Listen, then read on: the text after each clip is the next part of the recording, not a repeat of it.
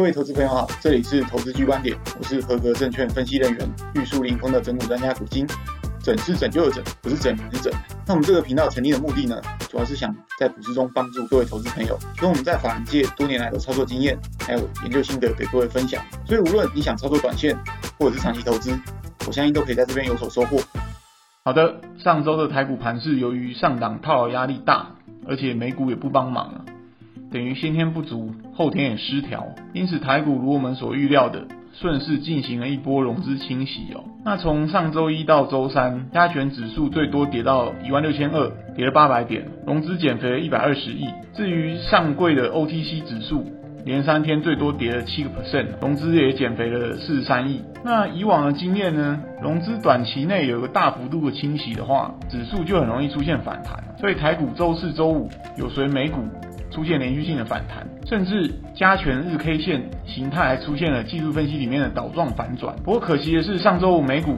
道琼又大跌九百点了。那本周连假结束后，台股极有可能又要进行压力测试了。那我们先讲结论吧。对于接下来的操作，本周我会建议大家先观望联准会升完息的市场反应，特别是国际热钱有没有可能回流，让台币止贬转升啊。上周我提到盘势进入一万六千多点会出现以跌止跌的现象，原因主要是筹码因素。市场投资人许多股票都开始陆续套牢，股市整体资金动能就被压抑。不要说追价了，就算遇到国际股市大涨，筹码也会。松动出脱，据我观察，许多热门股每天最坚定的买盘，剩下当冲大户，另外就是有便宜就捡的散户。真正的主力大户操作始终是相对保守。对，没有错，上市会融资是有减肥，但市场整体筹码在上一周反而是更加凌乱的。在这种状况之下，台股如果要大涨，如果要连续涨，大概只有两种可能。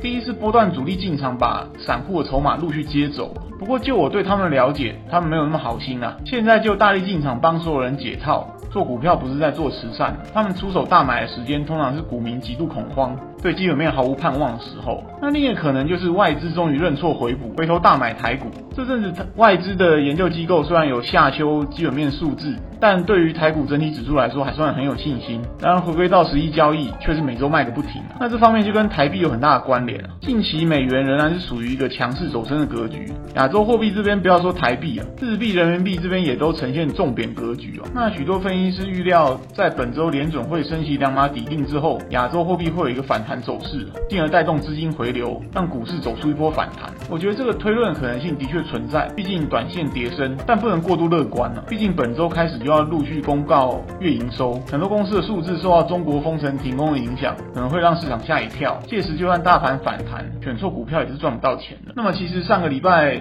很多朋友问我，哎，老兄，之前你说一万七千点的股市不便宜，现在一万六千多可以进场了吧？我是觉得说，各位在进场之前先问自己一些问题。第一个是自己的持股成数高不高？以现股来说，我觉得六成水位就算高。那如果先前一万七没有出脱套现的话，现在这节骨眼实在不建议各位赌博式的加码摊平。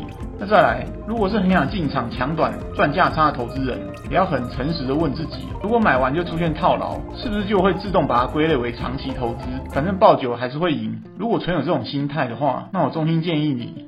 适度小玩一些就好了。好的，接下来我们看上周焦点新闻哦。上周联电与联发科召开法说会，不仅同时缴出很好的第一季财报，第二季展望也不错，甚至联电在周四还一度涨停板。不过还是一样，外资对联电的大买超只有一日行情。上周五外资又恢复卖超了，也让联电挑战月线失败了。那我想，包含台积电这几家重量级的半导体公司，短期内除非外资突然回心转意，不然出现 V 转强弹的几率偏低。需要时间反复打底。最后我们来聊一下盘面结构。上周强势股的部分比较属于单兵表现，几乎很少有族群性。筹码集中的族群反而是电信三雄。那多头找不到可用之兵，这在过去一阵子是非常少见的。同时也凸显法人对目前操作的消极态度，这点也是我对于未来盘势保守令的佐证。好的，节目到此进入尾声。二零二二年的股市极高波动大，不管是通膨缩表还是地缘政治，都充满不确定性。希望大家在今年股市能稳中求胜，长长久久。最后不免俗套，来跟大家说，如果以上内容各位觉得有帮助，请记得按赞、分享、开启小铃铛，顺便加入粉丝团。我是整股专家古今，我们下次见。